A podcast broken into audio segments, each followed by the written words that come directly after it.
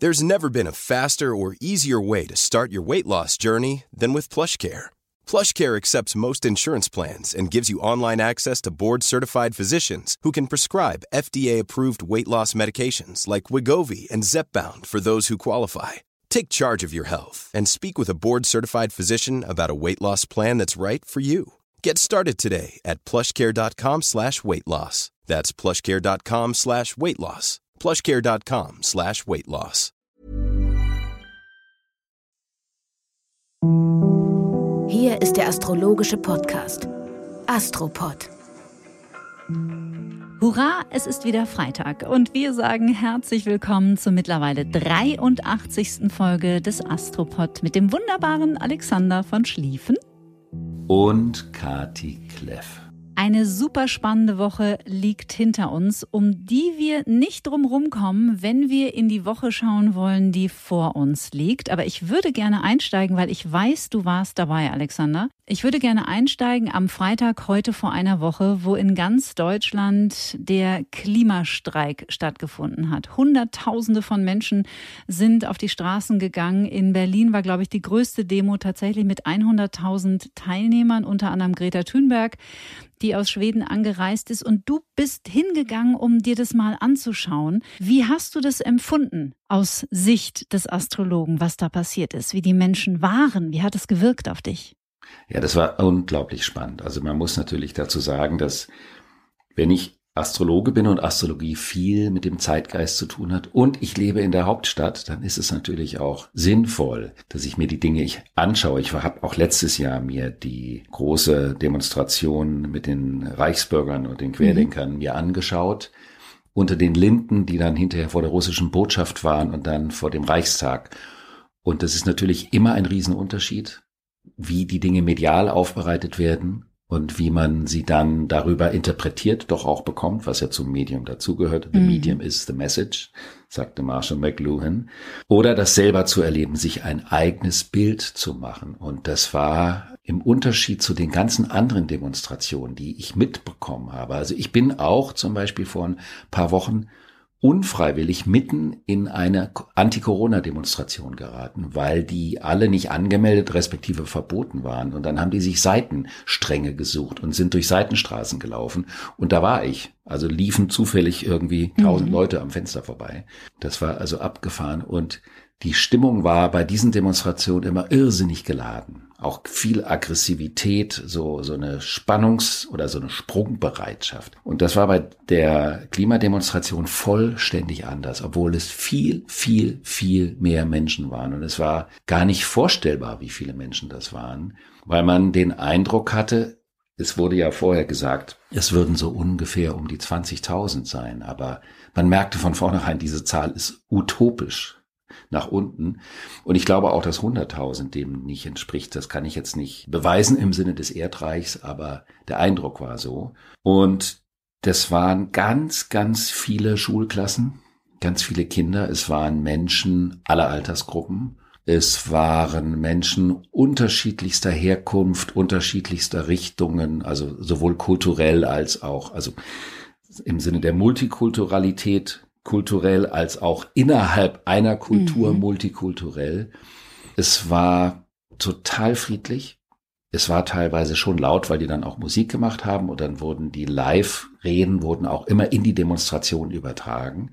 Ich habe überhaupt gar keine Randalen, Aggressivitäten oder auch spöttische Geschichten gegenüber der Polizei erlebt. Die hatten, glaube ich, vermutlich auch einen recht entspannten Tag. Es war sehr zielgerichtet und was ich eben interessant fand, war der unglaubliche Respekt im Umgang miteinander, aber auch mit denen, die ihre Pflicht dort zu tun hatten. Ist natürlich auch ein anderes Thema, muss man dazu sagen.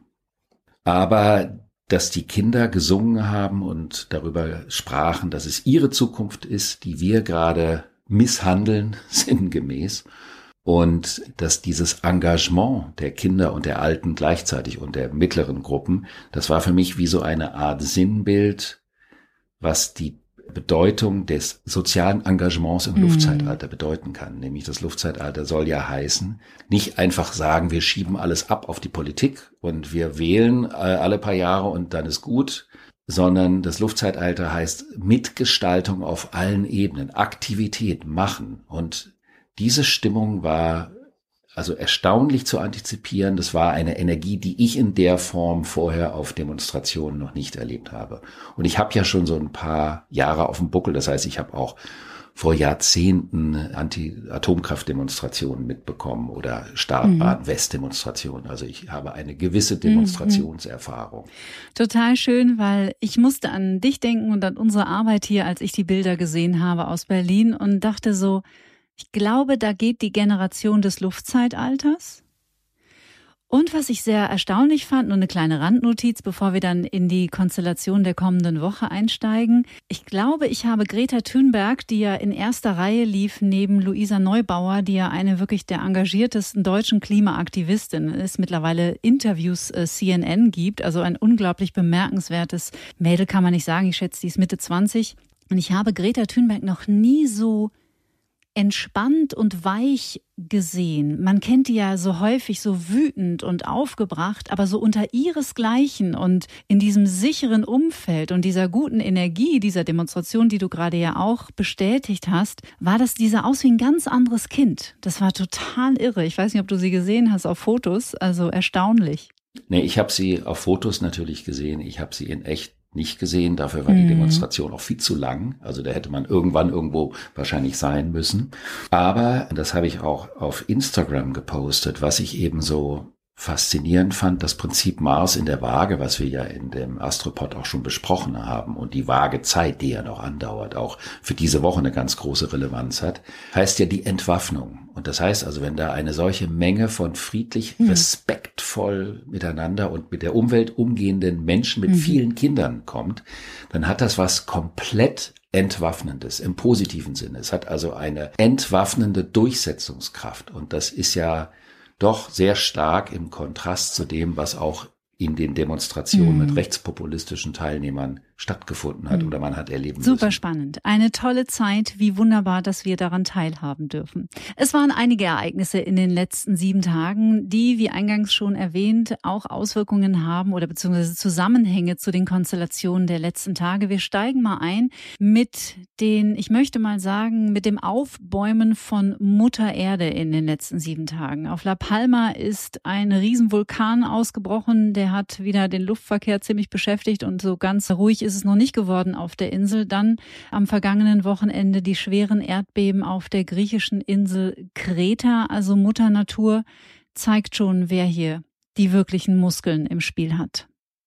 Das ist ja das große Thema von der Waage, nämlich die Frage, was ist im Gleichgewicht, was ist nicht im Gleichgewicht. Und wir haben ja die verrückte Geschichte, dass die letzte Phase des Erdreichs, die Saturn-Pluto-Phase von mir das PR-Zeitalter genannt, im Zeichen der Waage stattgefunden hat und die Ökonomisierung aller Lebensbereiche zu einer radikal einseitigen Ausbeutung aller Naturressourcen auch geführt hat. Und das als Konsequenz auch der Jahre davor natürlich. Und dass man am Ende des Erdreichs sagen kann, die Balance ist nicht mehr da. Es ist also aus dem Gleichgewicht geraten. Obwohl dieser Saturn-Pluto-Zyklus im Zeichen Waage war, es also eigentlich um ein Gleichgewicht auch hätte gehen müssen. Aber manchmal muss etwas aus dem Gleichgewicht geraten, damit man weiß, was zu tun ist, damit man das Gleichgewicht wiederherstellen kann. Und das ist auch die erste Konstellation an diesem Freitag.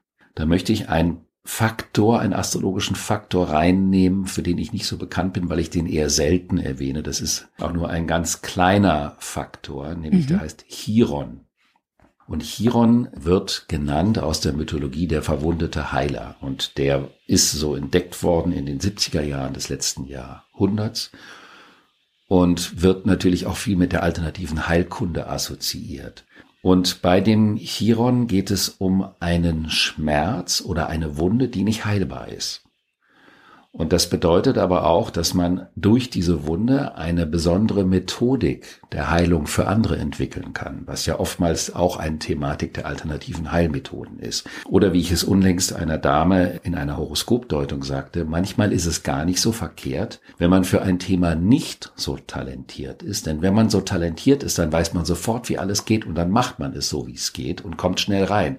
Jemand, der weniger Talent hat, der hat mehr Schwierigkeiten, aber kann dadurch auch eine besondere Sensibilität im Umgang mit dem Thema entwickeln, was jetzt kein Aufruf für die Untalentierten ist im Sinne von, dass die Talentfreiheit, wie sie in so verschiedenen Shows dargeboten wird, die braucht man, glaube ich, diesbezüglich mhm. so nötig wie ein Loch im Kopf. Aber es geht um die Thematik, wie man aus einer Schwäche ein Kapital bauen kann. Und dafür steht der Chiron ganz besonders, der manchmal etwas weil es eine Modeerscheinung ist, überbewertet wird. Aber ich halte ihn trotzdem für wichtig und in dieser Konstellation für besonders wichtig, weil der Mars, dieser Mars in der Waage, über den wir ja gerade auch sprachen, bezüglich der Klimadiskussion in Spannung zu dem Chiron steht. Und der Chiron steht im Zeichen Widder und Widder ist die Lebensenergie.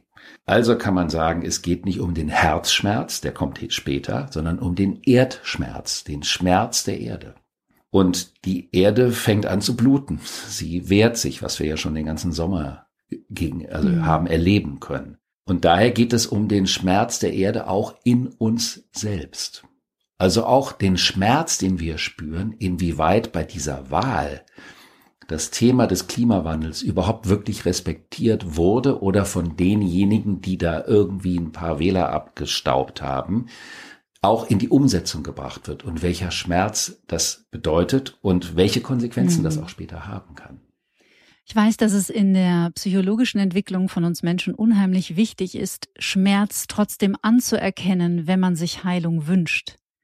Weil Schmerz wollen wir natürlich nicht fühlen. Es ist ein sehr unkomfortabler Zustand, den wir lieber deckeln und uns ablenken mit allerlei Zeug oder Substanzen, aber Schmerz ist natürlich, wie die Buddhisten auch so schön sagen, unvermeidbar und führt dann natürlich oder kann zu Veränderungen führen, oder?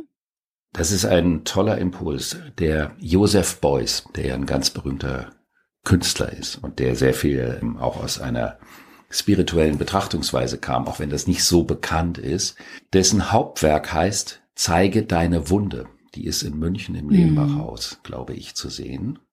Und da geht es um die Bedeutung der Schwäche und der Verletzbarkeit. Das heißt also, ein Mensch, der seine Verletzbarkeit nicht zugeben kann oder dazu nicht stehen kann, bringt sich um die seelische Entwicklung und infolgedessen um eine substanzielle Entwicklung seiner Persönlichkeit. Und das passt zu dieser Konstellation. Also kann man sagen, dass diese Konstellation eine Einladung dazu ist, den Schmerz, wie du das gerade eben auch so schön formuliert hast, anzunehmen als etwas, was einen auch mehr in Verbindung mit seinem inneren Wesenskern bringen kann. Und zum Leben dazugehört. genau. Er darf halt nicht überhand nehmen, aber er darf auch nicht verdrängt werden. Ja, so ist es. Hey, I'm Ryan Reynolds. Recently, I asked Mint Mobile's legal team if big wireless companies are allowed to raise prices due to inflation. They said yes. And then when I asked if raising prices technically violates those onerous two-year contracts, they said, "What the f*** are you talking about? You insane Hollywood ass." So to recap, we're cutting the price of Mint Unlimited from $30 a month to just $15 a month. Give it a try at mintmobile.com slash switch. $45 up front for three months plus taxes and fees. Promo for new customers for limited time. Unlimited more than 40 gigabytes per month. Slows. Full terms at mintmobile.com. Das ist die Konstellation vom heutigen Freitag. Dann hätten wir ja das Wochenende wunderbar, um uns mit diesem Schmerz auseinanderzusetzen. Oder was steht sonst noch an? Erzähl mal. Da gibt's eine kleine Konstellation auch am Freitag noch, die so ein bisschen kritisch diesbezüglich sein kann. Es ist nochmal Merkur und Pluto, die waren immer wieder in der letzten Zeit aufgrund dieser Rückläufigkeitsphasen, begegnen die sich dann öfters. Und das kann in eine Debattierrechthaberei-Laune verführen. Das heißt also, wenn man dann über das Thema des Schmerzes anfängt, demagogisch mhm. zu debattieren, würde man den Schmerz wegreden. Also ist es wichtig darauf zu achten, und das ist am gleichen Tag, also am Freitag, dass man nicht versucht, argumentativ, intellektuell etwas, was auf einer tieferen Ebene stechen könnte oder schmerzen könnte, weg zu verargumentieren. Sehr interessant. Und dann können wir uns dem Samstag zuwenden. Da kommt eine charmante, oh. eine sexy Konstellation. Auch das gibt es mitunter. im Heerenreich der Astrologie. Gott sei Dank. Die Venus im Skorpion flunkert mit dem Pluto, dem Verführer aus der Unterwelt.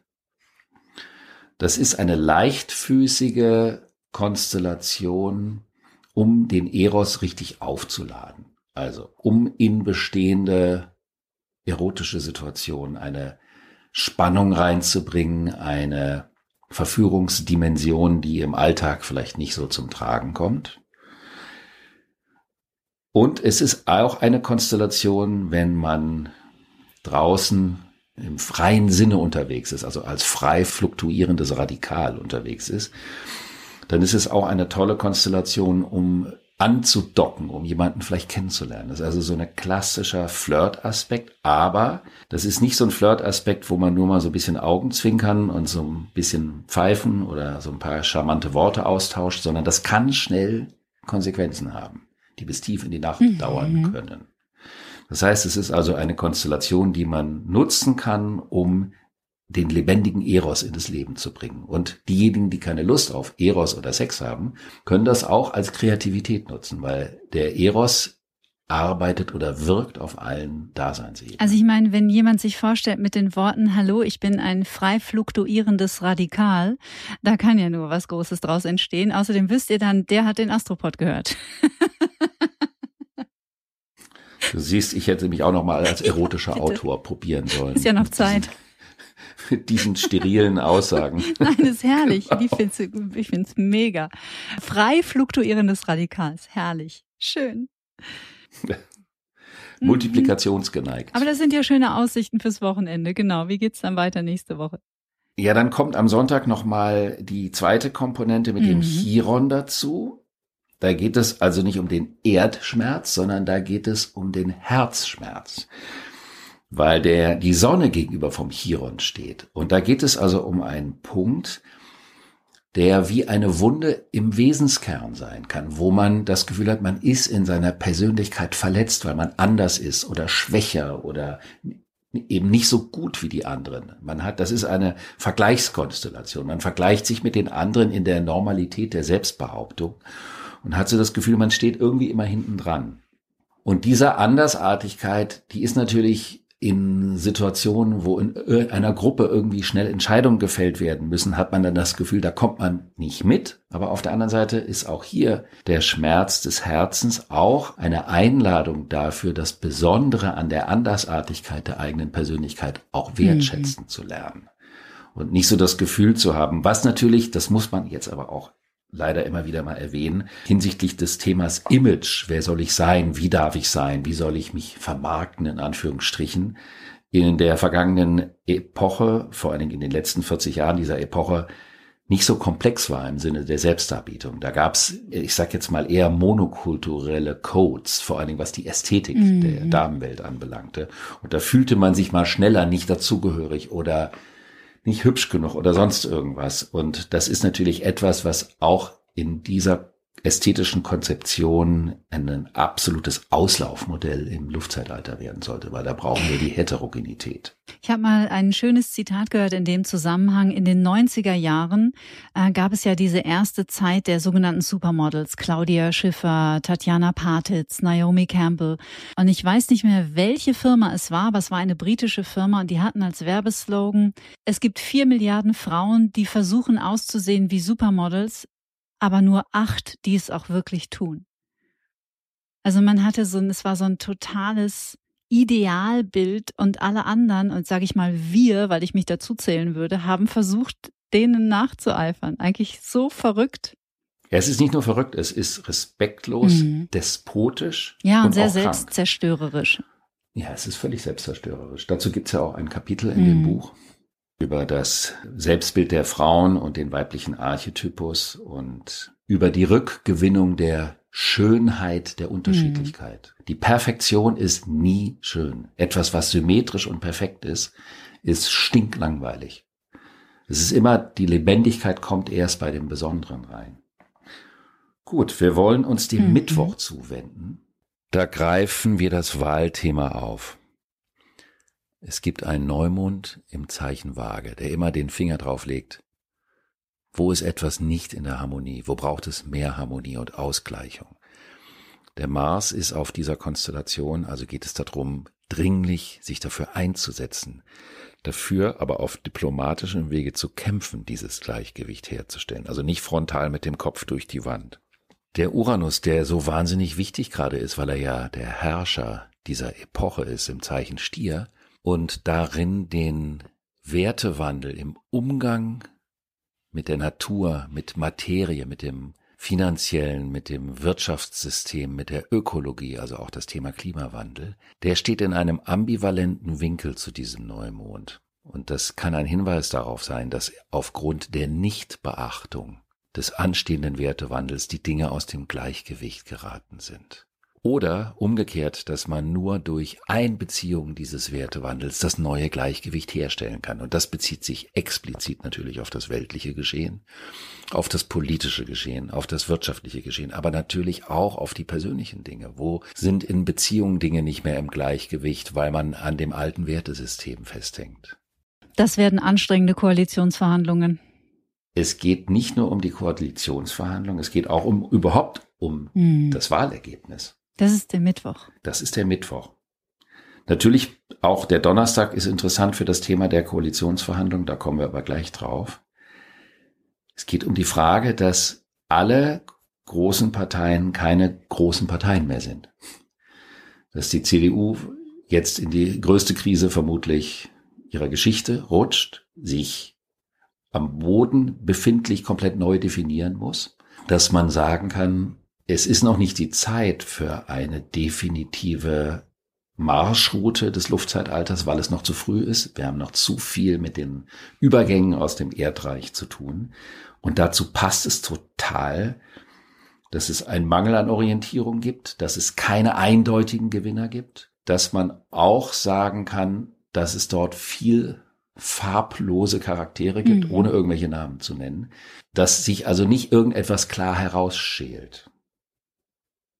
Das antizipiert natürlich dann hinterher in den Koalitionsverhandlungen die Konstellation, die wir letzte Woche hatten, die ja eine Konstellation der nächsten Jahre antizipiert, wenn alle dicht nebeneinander sitzen. Das heißt also, wenn die ganzen Parteien miteinander koalieren müssen, aber eigentlich nicht miteinander können oder in der Wertehaltung nicht miteinander können, dann entsteht ja auch in der Politik diese Situation, die in der Astrologie in den nächsten zwei Jahren relevant sein wird, nämlich eine gewisse stagnative Unbeweglichkeit, die aber zu einer Neuformulierung der Grundwerte führen kann. Also es ist eine unbequeme Übergangszeit aus dieser Perspektive. Ich musste sehr schmunzeln und auch kurz an dich denken, nachdem ich die ersten Interviews sah mit den Protagonisten äh, der Bundestagswahl und immer nur dachte, ah, das ist ja alles ganz schön erdreibmäßig, was die Damen und Herren vom Stapel lassen. War sehr interessant.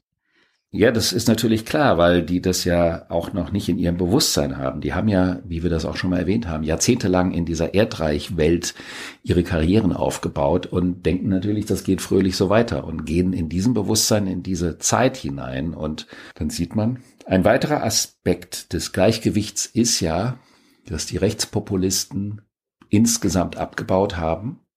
Aber wenn man sich die Karte anschaut, an einer Stelle, wie am Popo der mhm. Republik hängen, wenn man diese Karte sich in der Farbe anschaut.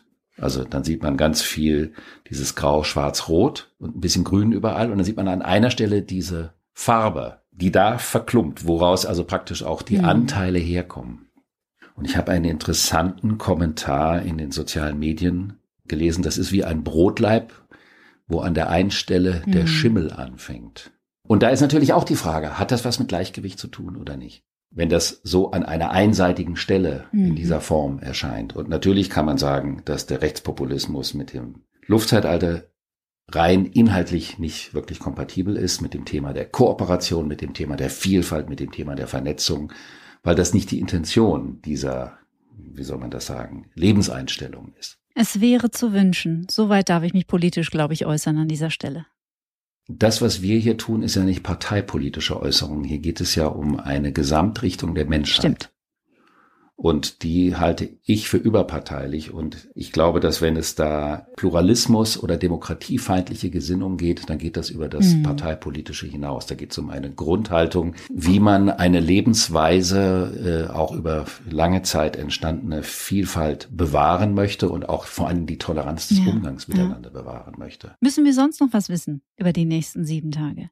Naja, dass diese Ambivalenzen auf der einen Seite natürlich jetzt sich wunderbar, also wunderbar, nicht im wunderbaren Sinne, im Sinne von schön, aber explizit an dieser Wahlsituation zeigen, auf der einen Seite. Aber natürlich geht es auch um die Übertragung dieses Themas der Ambivalenz und des Gleichgewichts oder Nicht-Gleichgewichts und was daran wehtut, auch in unser kleines individuelles Leben. In welchen Beziehungen ist etwas nicht im Gleichgewicht? Was tut weh? Warum war ich bisher nicht in der Lage, das zu verändern? Wo hänge ich an einem alten Wertesystem fest? Das ist nämlich dieser Ambivalenzaspekt, der ja zum Beispiel auch bedeutet, dass eben das Thema des Klimawandels, was zu dem Wertethema, zu dem Wertewandel, also dem neuen Umgang mit dem Thema der Ressourcen und der Erde gehört, von bestimmten Fraktionen überhaupt gar nicht in mhm. Betracht gezogen wird. Das ist ja auch ein Schmerz auf der politischen Ebene und auf der persönlichen Ebene. Wo schaffe ich es nicht, aus einer Erdreichwertigkeit eine Wirklichkeit in die Gegenwart zu bringen, in einer Beziehung, wodurch ich einen Schmerz habe und das dann eigentlich dazu führt, dass das Gleichgewicht nicht mehr gegeben ist. Also das heißt, die Themen, die wir im Großen erleben, diese von uns auch immer wieder Sollbruchstellen genannt, die sind auch im individuellen Erleben zu finden. Macht was draus. Genau, es ist eine Chance. Macht was draus. Ist wunderbar. Also das ist, gibt keinen mhm. Grund dazu verzagen. Schön. Am Donnerstag wird der Pluto, der für die Verhandlungen steht, der die ganze Zeit rückläufig war, der wird direktläufig. Und das bedeutet, da wo es um Verhandlungen, um Verträge und überhaupt Entscheidungen für ein Füreinander geht, beginnt eine konstruktivere Zeit, auch auf allen Ebenen. Das ist natürlich etwas, sagen wir mal, was für die Entscheidung auf der politischen Ebene förderlich sein kann, dass einfach Entscheidungen angefangen werden zu fällen. Aber auch im individuellen Bereich nach dieser ganzen Aufruhr des Sommers mit diesem Saturn-Uranus, mit diesen Ausbrüchen, mit einer Zerrissenheit, wohin zieht es mich, wohin zieht es mein Herz und wofür möchte ich mich langsam, aber sicher ab jetzt entscheiden. Das sind dann schon so erste zarte Schritte tiefer in das Luftzeitalter hinein. Wie schön. Nehmt euch mit, nehmt euch Zeit und ja, folgt uns auf Instagram. Wir freuen uns und wir freuen uns auch über Sternchen natürlich, Planetchen, schöne Bewertungen auf Apple Podcast und wenn es Feedback gibt, auch da, wir haben ganz viele tolle Nachrichten bekommen, auch in der vergangenen Woche. Herzlichen Dank an dieser Stelle für alle, die uns geschrieben haben auf diversen Kanälen. Und ich danke dir, lieber Alexander. Es war schön. Ja, Kathi, ich danke dir und freue mich jetzt schon auf die nächste Sendung. Habt ein schönes Wochenende. Bis dann. Bis dann.